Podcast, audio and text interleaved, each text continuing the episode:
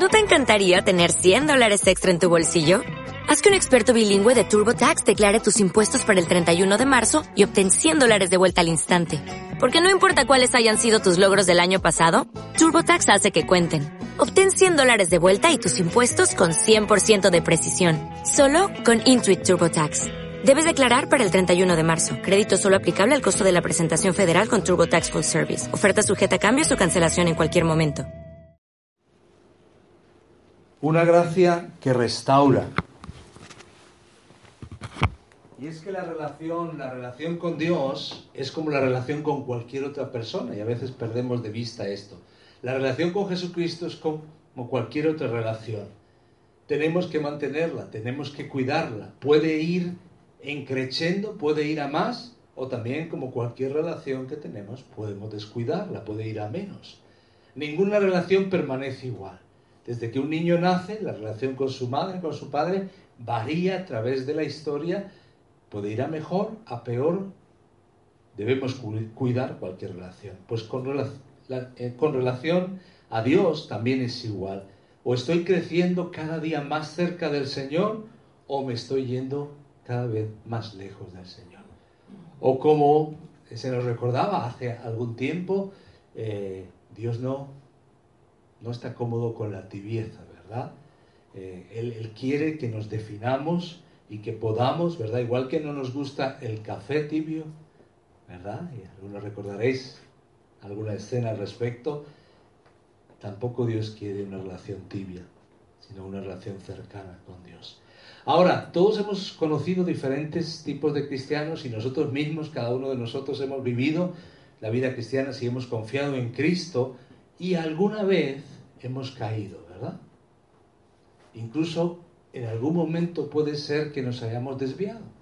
Dice que la Biblia, la palabra de Dios, es útil para instruirnos en el camino, para mostrarnos cuando nos salimos del camino, útil para volver al camino y seguir en el camino. Y a veces puede ser que nos hayamos desviado. Hay personas que en algún momento de su vida eh, han seguido las voces de sus amigos. O quizás se han decepcionado porque eh, algo les ha pasado en la iglesia en la que estaban. O quizás se ha enfriado la relación con Dios. Y nos queremos preguntar, ¿qué pasa entonces con la gracia de Dios? Y hoy lo que queremos ver es que la gracia de Dios es una gracia que restaura. No solamente que un día nos salva, pero es una gracia que nos libera del perfeccionismo, nos libera del legalismo, eh, como hemos visto anteriormente, eh, nos sustenta en los momentos difíciles, pero también nos ayuda cuando nos enfrentamos a tentaciones. E incluso cuando caemos, Él nos levanta. Entonces, esa misma gracia de Dios, como vamos a ver hoy, es la gracia que permitió a Pedro darle una segunda oportunidad. Es la gracia que permitió que Dios mandara, enviara un mensaje de misericordia y de arrepentimiento al pueblo de Israel una y otra vez. ¿Recordáis? ¿Cuántas veces? Es la gracia de Dios que vemos en el Padre del Hijo pródigo que está con los brazos abiertos. Así que lo que vamos a ver hoy es algo muy importante para recordarlo para cada uno de nosotros, pero también para mirar con gracia a otros. Quizás hay padres que oran por sus hijos porque sus hijos se han apartado. Un día creyeron y se han apartado. O tenemos amigos que les hemos hablado del Señor y un día estuvieron cerca y hoy no lo están. Y tenemos que recordar que hay una gracia que restaura. Así que hay buenas noticias. Dios nos ofrece una gracia restauradora. Cuando nos alejamos, cuando tropezamos, Dios dice, puedes volver a mí. Y hay un versículo que quiero eh, que leamos en estos momentos, y está ahí en el libro de lamentaciones.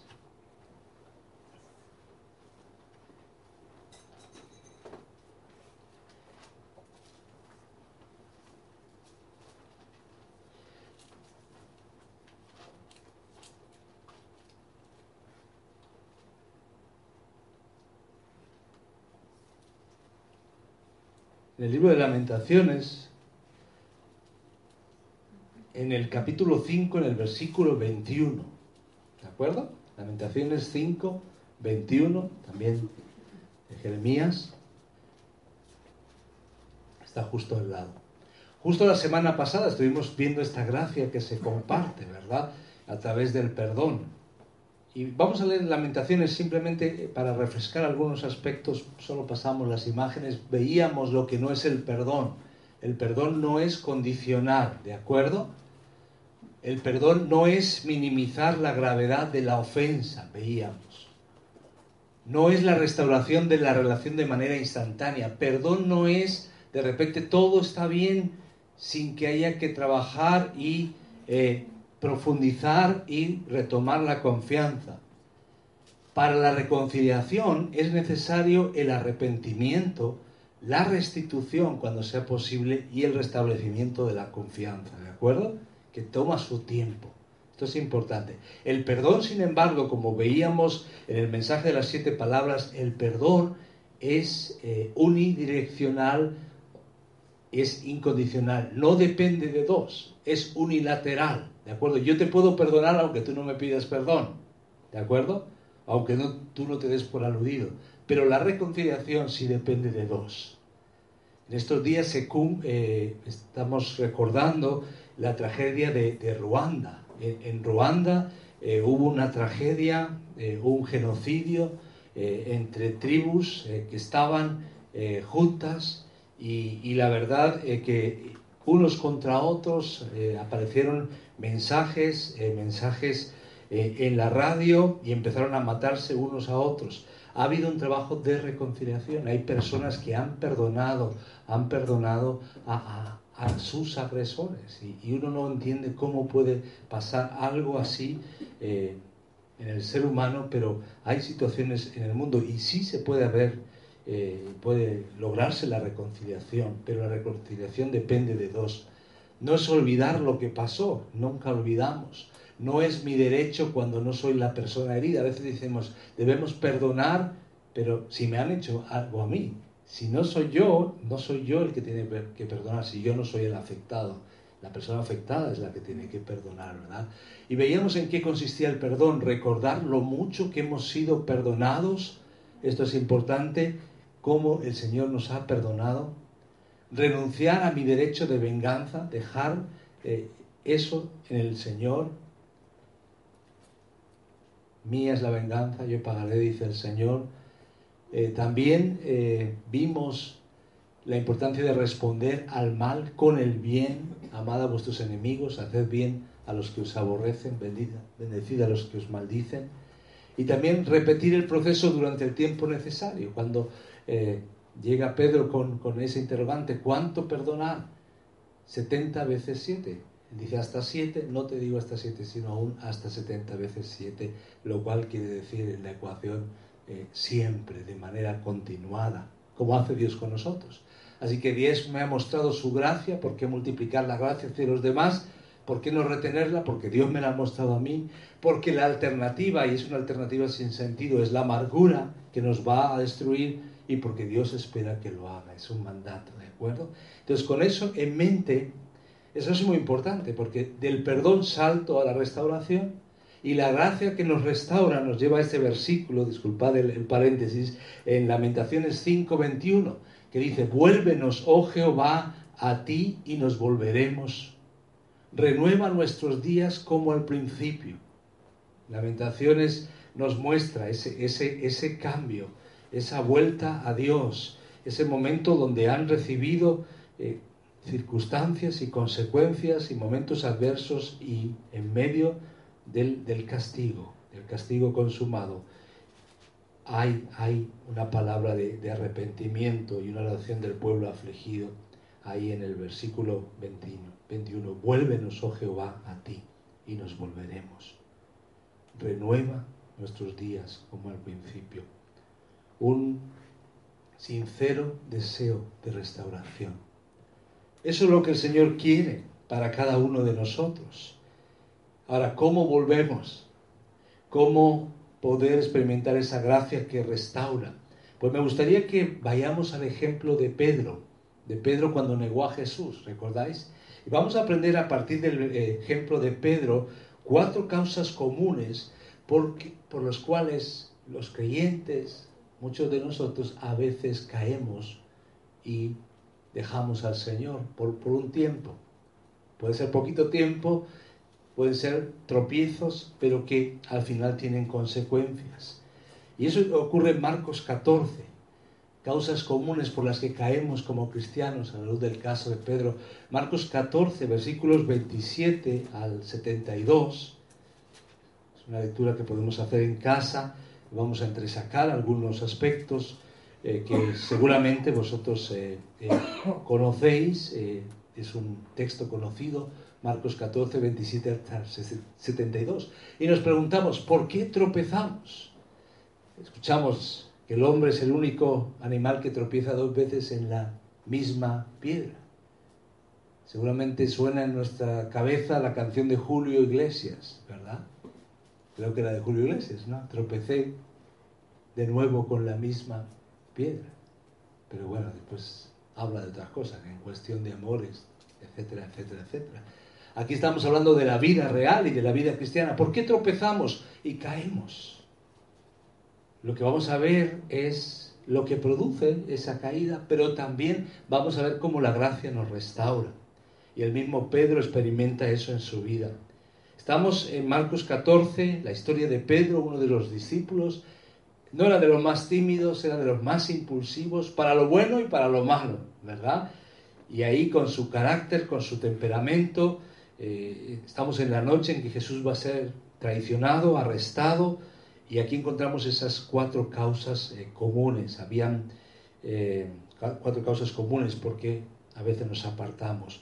Eh, habían tenido la Pascua juntos, están en un momento especial. Versículo 26, cuando hubieron cantado el, el, himno, salieron al monte de los olivos. Había unos salmos que cantaban. hemos hecho referencia en algunos otros momentos los salmos que cantaban con la Pascua y entonces Jesús les dijo, todos os escandalizaréis de mí esta noche, porque escrito está, heriré al pastor y las ovejas serán dispersadas. Pero después que haya resucitado, iré después de vosotros a Galilea. Entonces Pedro le dijo, aunque todos se escandalicen, yo no.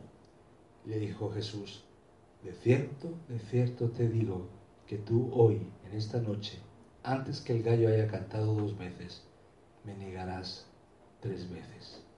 Mas él con mayor insistencia decía, si me fuera necesario morir contigo, no te negaré. También todos decían lo mismo, impulsados quizás con, con las palabras de Pedro. Imaginaros la, la escena, no te negaré, yo tampoco, yo tampoco, yo tampoco. Sabemos lo que pasó esa noche, ¿no? Eran discípulos de Jesús, habían estado en su escuela bíblica tres años, una escuela itinerante, siguiendo al maestro, aquel hijo del hombre que no tenía dónde recostar su cabeza, siguiendo y aprendiendo sobre la marcha. Y allí llega el momento.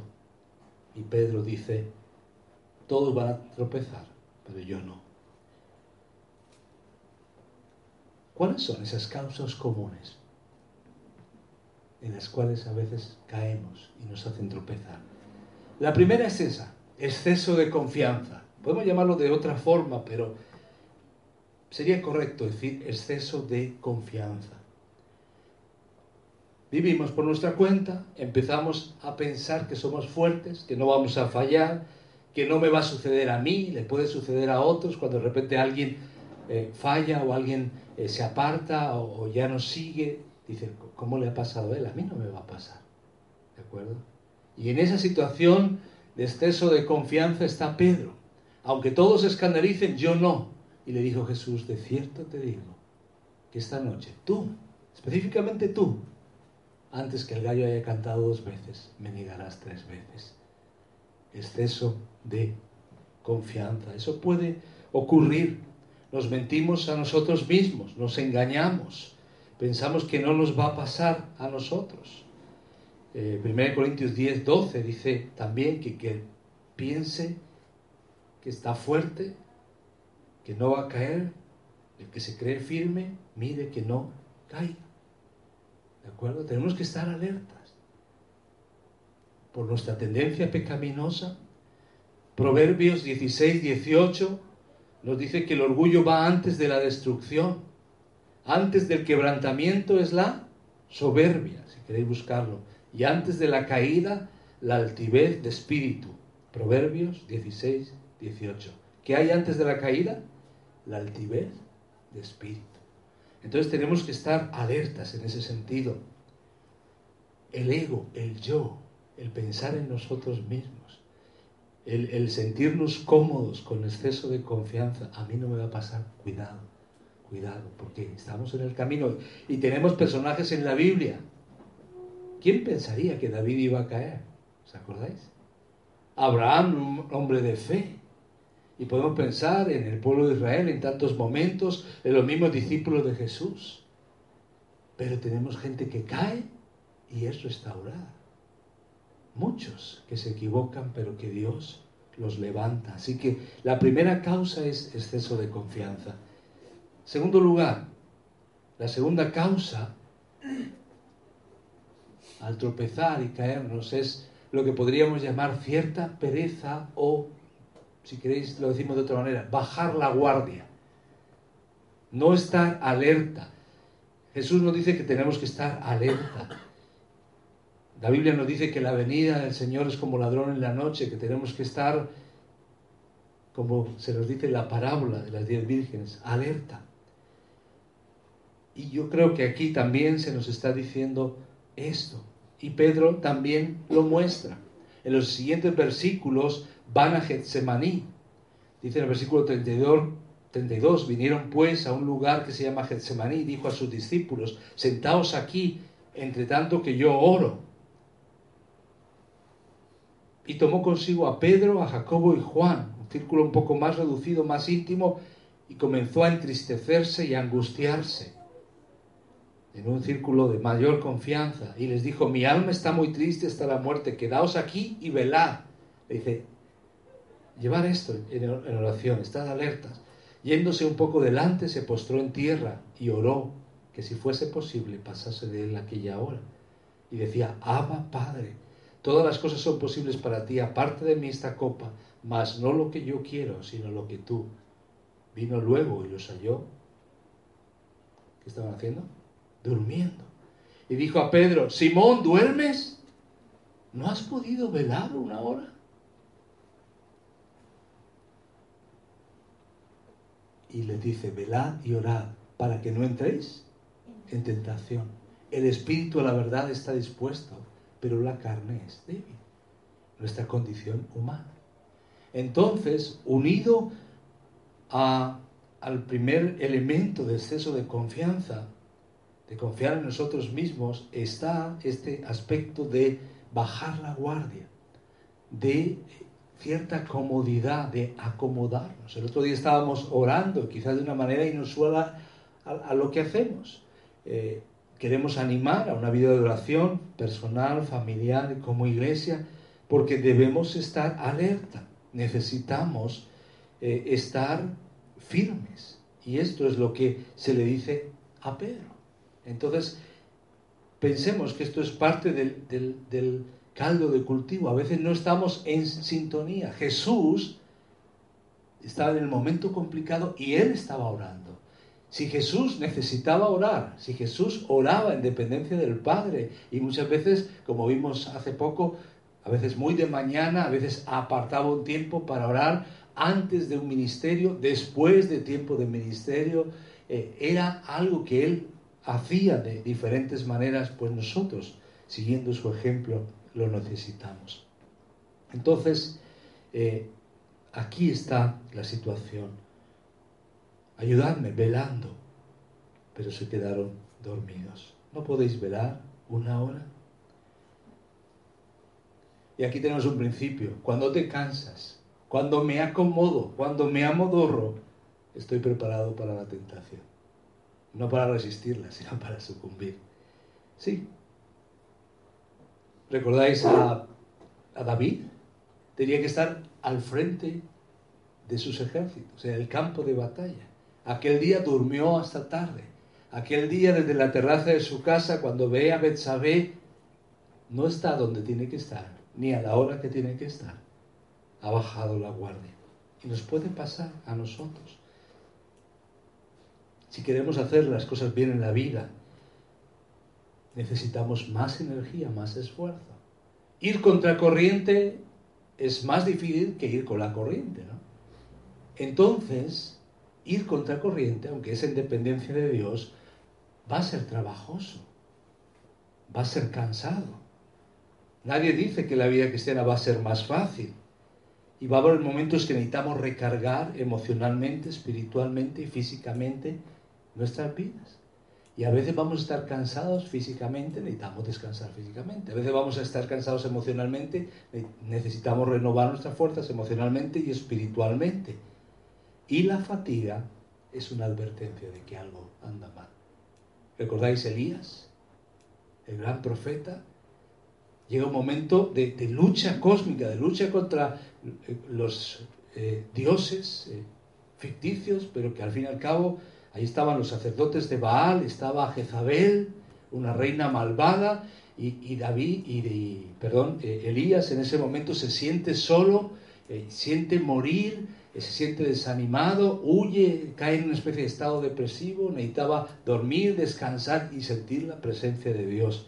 A veces, a veces, por eso Jesús lo hacía, después de estar sirviendo, después de estar yendo contra corriente, después de haber invertido mucho esfuerzo y mucha energía en las cosas de Dios, necesitamos no bajar la guardia. Porque si no, nos van a pasar cosas así. Y es que nos pueden pasar cosas así, ¿verdad? Entonces, eh, quiero animaros, y es algo para, para mí también, el reto, velad y orad para que no caigáis en tentación. El enemigo está buscando a quien devorar, el enemigo no está cómodo con que la iglesia del Señor eh, avance, con que sus hijos den testimonio. Él va a intentar enredar y necesitamos estar alertas y renovando nuestras fuerzas. ¿De acuerdo? Así que aquí vemos dos aspectos, el bajar la guardia o lo que podríamos llamar cierta pereza, conformismo y el exceso de confianza. Pero hay un tercer elemento que vemos aquí en la historia de Pedro. Cuando seguimos la historia, eh, vemos pues eh, eh, cómo Pedro va decidiendo y por un lado sigue acercándose a Jesús, ocurre el arresto de Jesús, eh, también se nos cuenta ahí de un joven que le seguía, eh, cubierto el, cuerpo con una sábana y le, prendieron, eh, mas él dejando la sábana huyó desnudo. Hay otros que también huyen en, la escena, ¿verdad? Y eso haciendo alusión al mismo autor, a Marcos, ¿verdad? Pero en el caso de Pedro, pues está ahí. Y Pedro dice que le siguió de lejos, versículo 54, hasta dentro del patio del sumo sacerdote. Y estaba sentado con los alguaciles, calentándose al fuego. Y los principales sacerdotes y todo el concilio buscaban testimonio contra Jesús para entregarle. Todo eso en la escena que estamos viendo. La tercera causa del alejamiento de Cristo es el miedo a la desaprobación. ¿De acuerdo? Al final, cuando estamos preocupados por lo que otros piensan, a veces caemos. Tenemos miedo de que nos van a rechazar, de que no nos van a aceptar, de que se van a burlar de nosotros, que nos van a ridiculizar. Y esto es lo que le pasa a Pedro. Pedro en muchos momentos está con Jesús, pero ante la situación que ve que Jesús es arrestado, como ve el panorama él, se siente con miedo. ¿Sabéis cómo actúa Él? Es un momento de oposición. Y fijaros lo que dice ahí, y Pedro le siguió de lejos. Uno dice, bueno, hasta cierto punto es comprensible, porque no quería que le pillaran, no, le quería, no quería que le confundieran, no quería que le atraparan a él pero quizás nos sirve de metáfora en nuestra vida. Cuando tenemos miedo a la desaprobación de otros, al rechazo, podemos decir, voy a seguir a Jesús de lejos. Lo sigo, pero a cierta distancia. Me comprometo, pero un poquito. No mucho, no vaya a ser que. Para los jóvenes hoy, el decidir seguir a Jesús en medio de la sociedad que vivimos es un reto. Para los matrimonios también para las personas solteras, para cada edad, ¿no? Pero cuidado, porque el peligro es seguir a Jesús de lejos. Lo he dicho alguna vez, si de repente te persiguieran por ser cristiano y te llevaran a la cárcel por ser cristiano, ¿habría suficientes evidencias para condenarnos? ¿O dirían, bueno, este parece que es cristiano, dice que es cristiano, pero bueno, sigue a Jesús de lejos, soltando. O no, no, este sigue a Jesús de veras, encerrarlo. Creo que esto debe llevarnos a, reflexionar. Y es lo que le pasa a, a Pedro en estos momentos. Y una de las razones por las que podemos pensar que estamos escapando de Cristo es cuando nos sentimos avergonzados de Él, cuando queremos seguirle la distancia, cuando delante de otras personas nos cuesta hablar y compartir. Por eso la Biblia dice y la iglesia pide el primer tiempo de la iglesia por de nuevo, por valentía. Necesitamos valentía, porque es comprometedor identificarnos con Jesús, no es políticamente correcto.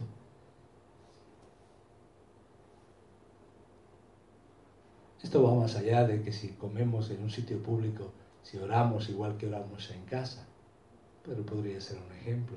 Esto va más allá de cualquier otra práctica, pero sí tenemos que pensar, ¿me avergüenzo o no?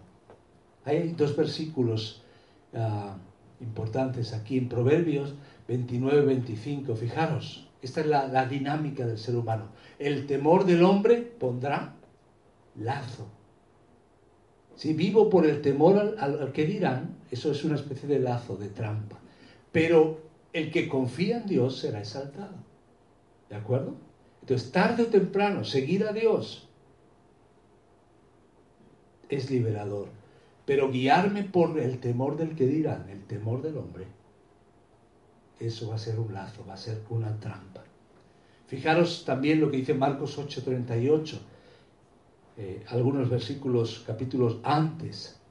Fijaros, porque el que se avergonzare de mí y de mis palabras en esta generación adúltera y pecadora, el Hijo del Hombre se avergonzará también de él cuando venga en la gloria de su Padre con los santos ángeles. Es interesante también que en Apocalipsis, cuando se describen ciertos pecados, igual que la idolatría o eh, el adulterio o otros pecados, la fornicación, aparece conceptos como la rebeldía y como la cobardía, cobarde. es curioso, ¿verdad? Entonces, esto es para animarnos, para animarnos como cristianos, a no ser cristianos de la secreta, ¿verdad? ¿Saben los cristianos de la secreta? Eh, que intentan pasar desapercibidos para ser cristianos coherentes y consecuentes. Entonces, cuidado con el miedo a la desaprobación. Hay alguien que te aprueba, hay alguien que está contigo, es Jesús. Si Dios es con nosotros, ¿quién contra nosotros? Quiero animarte en ese sentido. Eso no quiere decir que no seamos prudentes.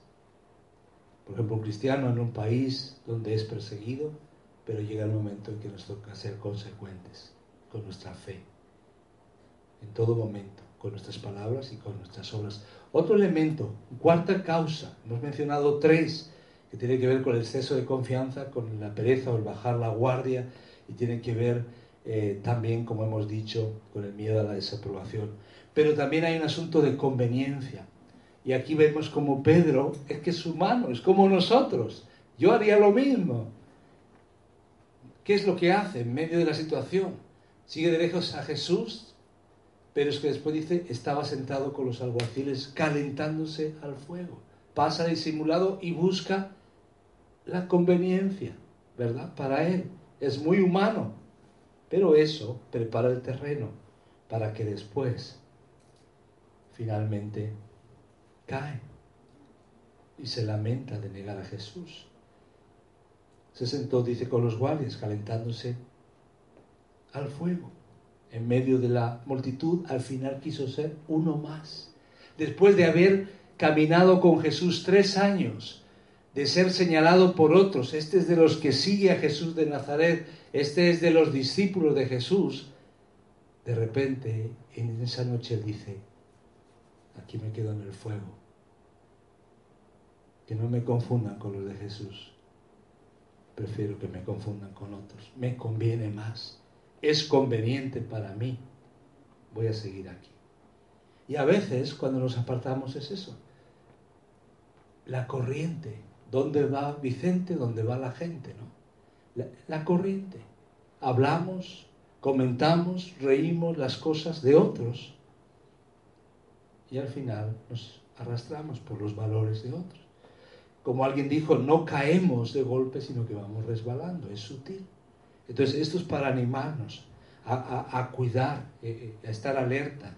Y después, pues, encontramos que, nuestro compromiso empieza a, ser menos y que cuando eh, quizás en nuestro tiempo con Dios, en nuestra compartir nuestro tiempo y nuestro dinero también podemos bajar la guardia, en la oración y finalmente en congregarnos. Y esto puede pasar. Y quizás nos ha pasado a algunos y después hemos vuelto al Señor, o quizás no nos ha pasado, pero lo hemos visto en otros casos, y así ocurre, ocurre. No cae, sino que se va deslizando. Por eso el salmista dice que no quiere resbalar mucho, ¿no? Y, y le pide a su Dios. Ahora, la pregunta es, ¿cómo Dios responde a este tipo de personas? Cuando el cristiano verdadero peca, cuando el cristiano verdadero cae, cuando el mismo Pedro cae y niega a Jesús, como vemos aquí en la historia, ¿qué pasa? Bueno, vayamos solo por, terminar y redondear la historia, versículo 66, Marcos 14. Estando Pedro abajo en el patio, vino, después de haber dado esos cuatro pasos que decíamos, vino una de las criadas del sumo sacerdote. Ay, Pedro, se te está poniendo el panorama difícil. Y cuando vino a Pedro, que se calentaba, mirándole, dijo, tú también estabas con Jesús, el Nazareno. Y ahí ante esa situación, dice, más él negó diciendo, no le conozco, ni sé lo que dices. Y salió a la entrada y cantó el gallo. Y la criada, viéndole otra vez, comenzó a decir a los que estaban allí, este es de ellos. Pero él negó otra vez. Y poco después los que estaban allí dijeron otra vez a Pedro, verdaderamente tú eres de ellos, porque eres Galileo y tu manera de hablar es semejante a la de ellos. ¿Os imagináis a Pedro intentando cambiar el acento? Entonces él comenzó a maldecir y a jurar, no conozco a este hombre a quien habláis. Tanta tensión, tanta presión. El discípulo de Jesús, aquí está, maldiciendo y jurando, que no, que no. Y el gallo cantó la segunda vez, entonces Pedro se acordó de las palabras que Jesús le había dicho antes que el gallo cante dos veces, me negarás tres veces. Y pensando en esto lloraba. ¿Hay esperanza para alguien así? Que ha negado a Jesús. Hay esperanza. Vosotros conocéis la historia. Jesús resucita.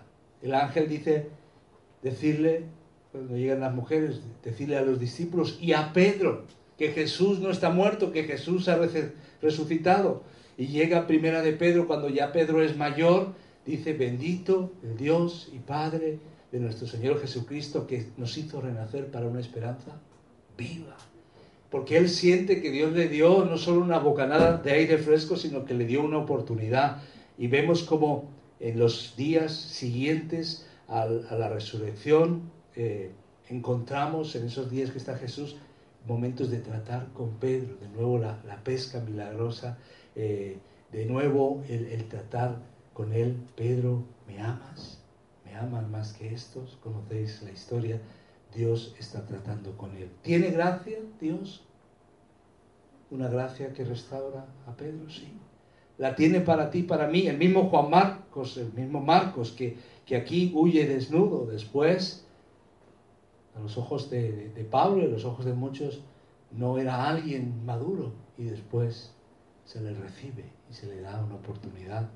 ¿No está la Biblia llena de personas que cayeron, pero que fueron alcanzados por la gracia que restaura? Pensarlo. Los mismos, ya hemos mencionado algunos de los discípulos y podríamos mencionar otros. Ahora, que me gustaría aclarar entonces, si hemos respondido esta pregunta, ¿por qué tropezamos y caemos en nuestra vida? ¿Cuál es la solución de Dios? ¿Por qué no rechaza Dios a los creyentes cuando pecamos? Y aquí estamos hablando de la confianza del verdadero creyente. La fe verdadera tiene evidencias, eso lo vemos en Santiago.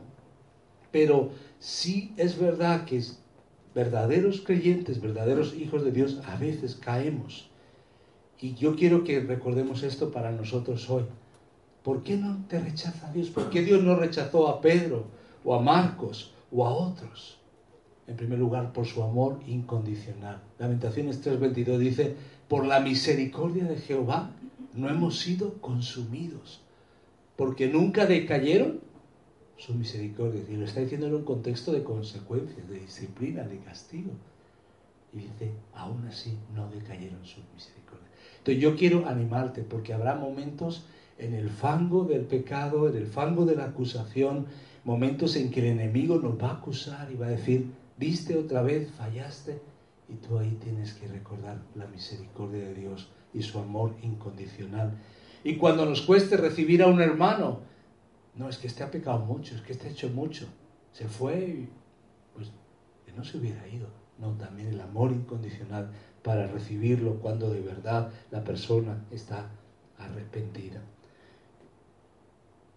Debido al amor incondicional, es la primera razón, el primer motivo por el cual Dios no desecha al creyente cuando peca.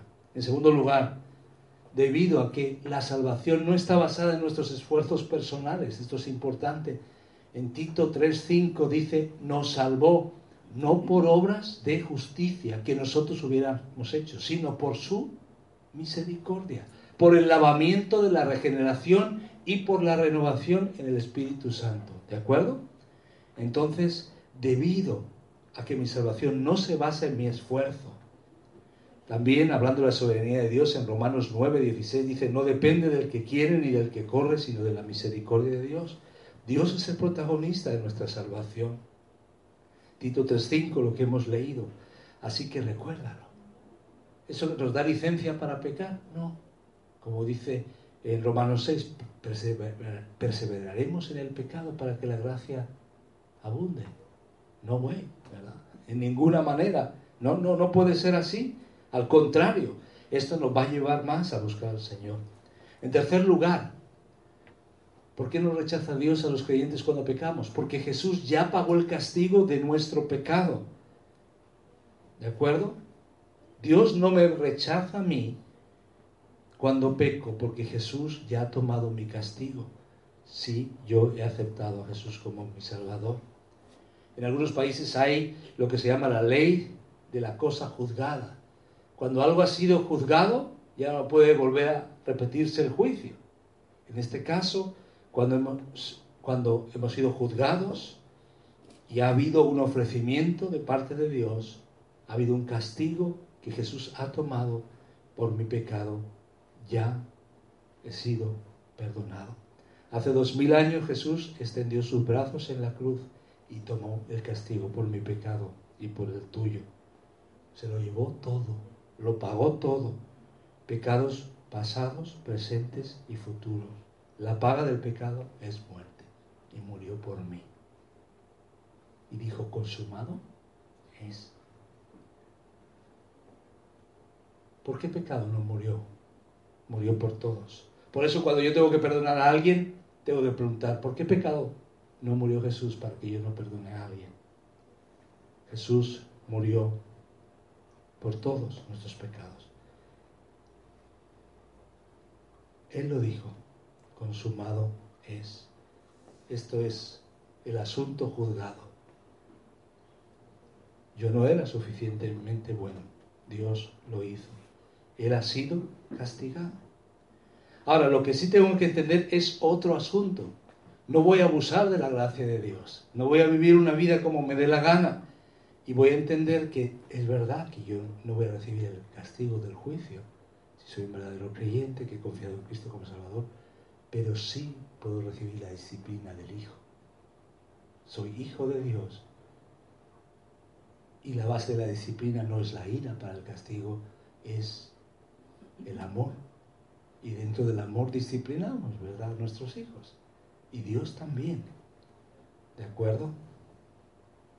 Ningún creyente genuino va a hacer alarde de la gracia de Dios en la cara de Dios, haciendo lo que le dé la gana. No, no, no es eso.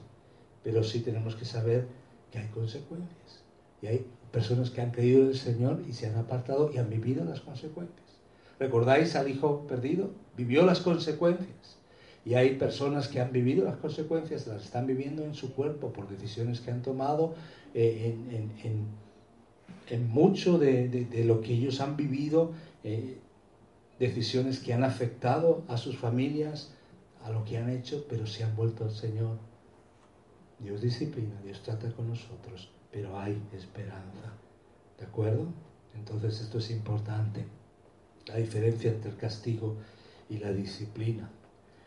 Y por eh, un aspecto más, ¿por qué no rechaza Dios a los creyentes? Porque Jesús comprende nuestras debilidades, se compadece. Fijaros lo que dice Hebreos 4:15, porque no tenemos un sumo sacerdote que no pueda compadecerse de nuestras debilidades. Pone el positivo, Jesús es un sumo sacerdote que se compadece, entiende, se identifica.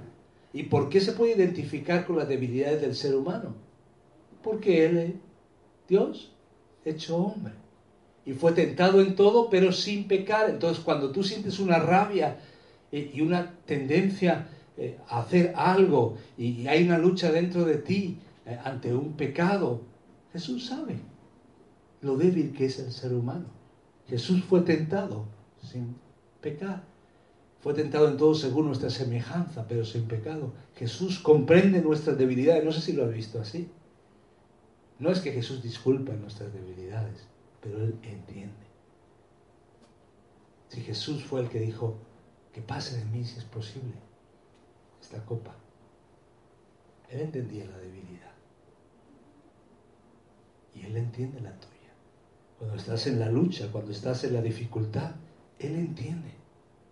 Entiendo lo que sientes, entiendo lo que eres, que eres un ser humano, que eres un hombre de 45 años, que eres un joven de 18, que eres una mujer de 54. Y entiendo las cosas que vives. Porque Él fue como nosotros esos 33 años. Y Él tiene eso que se valora tanto ahora, empatía. Él se pone en nuestros zapatos. Él sabe lo que sentimos. Entonces, si yo vuelvo a Él, es lo que debo de hacer. Lo decíamos el otro día, que el problema es que antes de, caer en algo, el problema con el enemigo es que eh, con la tendencia humana es minimizar. Minimizamos la falta, ¿verdad? O esto no va, no es tan grande. Y cuando hemos caído y queremos volver a Dios, entonces la trampa del enemigo es maximizar lo que hemos hecho.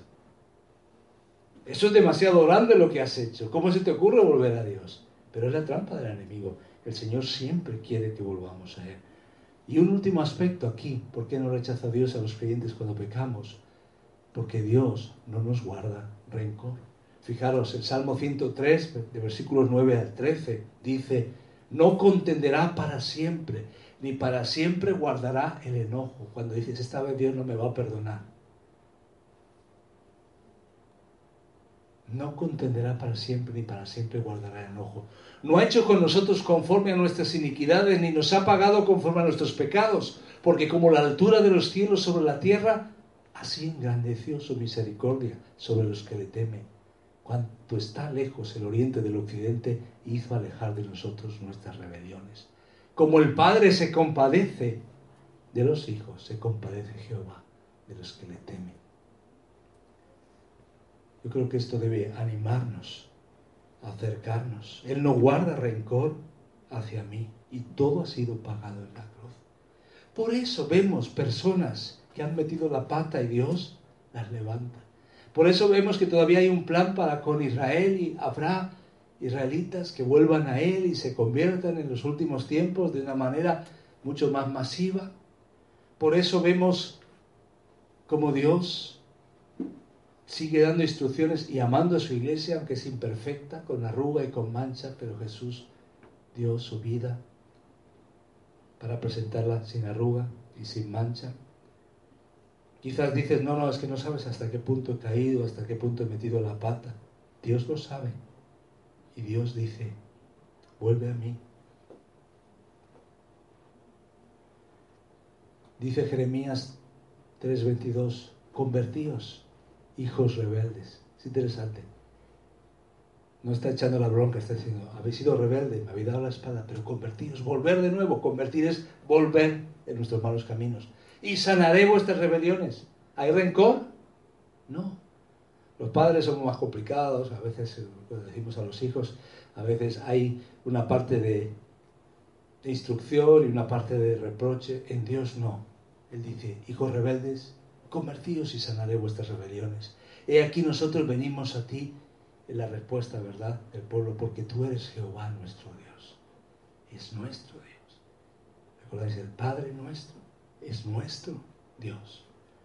Esa es la invitación del Señor. Volved a mí, hijos infieles, y os perdonaré. Ese es el Dios que nosotros tenemos. ¿Qué hacer entonces cuando caigo y me aparto de Dios? Volver a Dios. Volver a Dios. Y volver a la familia de Dios. Y volver al pueblo de Dios. Nunca como llaneros solitarios, nunca solos. Volvamos a Dios. Oremos por esto. Que esto sea una realidad en otras personas también. Hemos visto cuatro aspectos que muchas veces nos hacen caer. Hemos visto cómo Dios en cinco razones eh, trata con nosotros y no nos desecha, pero hemos visto también qué hacer cuando caigo en me parte de Dios, volver a Dios. Terminamos con estos dos versículos. Isaías 1:18. Venid luego, dice Jehová, y estemos a cuenta. Si vuestros pecados fueren como la grana, como la nieve, serán emblanquecidos. Si fueren rojos como el carmesí, vendrán a ser como blanca lana. Y es el Señor, el Dios de misericordia, que quiere que volvamos a Él. Por tanto, así dijo Jehová, si te convirtieres, yo te restauraré y delante de mí estarás, y si entresacares lo precioso de lo vil, serás como mi boca. Conviértanse ellos a ti, y tú no te conviertas a ellos. Jeremías 15, 19. ¿Por qué no oramos en estos momentos? Tomamos unos instantes para reflexionar, quizás en el aspecto de la culpa, en el aspecto de cuando caemos, hay exceso de confianza, como le pasó a Pedro, a mí no me va a pasar. Quizás hay pereza o estoy bajando la guardia. ¿Qué puedo hacer esta semana para estar alerta? En estos días próximos, cercanos a la Semana Santa, si tengo más tiempo para acercarme a Dios. Tengo miedo a la desaprobación, al qué dirán, quizás mis compañeros de trabajo, mis compañeros de estudio.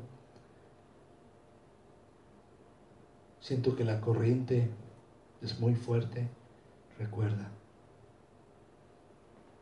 Él nos honrará, pero también dice, si alguien se avergüenza de mí, me avergonzaré de él. Recuerda que el temor es una trampa peligrosa, es lazo a nosotros. La confianza en Dios es segura. Es la conveniencia. Nos hemos ajustado a un molde de conveniencia, como Pedro en aquel instante. Y si hemos caído, el Señor nos está diciendo, volveos a mí. El Señor nos recuerda, yo no te desecho, ni tienes que desechar a nadie porque mi amor es incondicional, porque mi salvación no se basa en tu esfuerzo personal, porque ya he tomado tu castigo en Cristo Jesús, en la cruz, porque entiendo tus debilidades humanas. Vuelve a mí, porque no te guardo rencor. Vuelve a mí. Señor, queremos vivir de acuerdo a esta gracia que restaura. Y qué bueno que podemos encontrar esa restauración. Y ayúdanos a ser una iglesia de restauración, no de juzgar a otros, sino de restaurar. No de rebajar el listón, pero de aplicar la gracia de Dios que restaura, que levanta vidas, que restaura corazones. Ayúdanos a vivir esta gracia. Ayúdanos a vivir en esa restauración, aplicarla, a vivir alerta para no caer, para no tropezar y para animar a otros en el camino. Líbranos, Señor, de lanzar el dedo inquisidor hacia otros, de recordar estas verdades para nosotros y levantarnos, pero también para levantar al otro. Gracias, Señor, que nos amas. Gracias, Señor, que nos perdonas. Gracias, Señor, que nos restauras. En el nombre de Jesús. En el nombre de Jesús. Amén.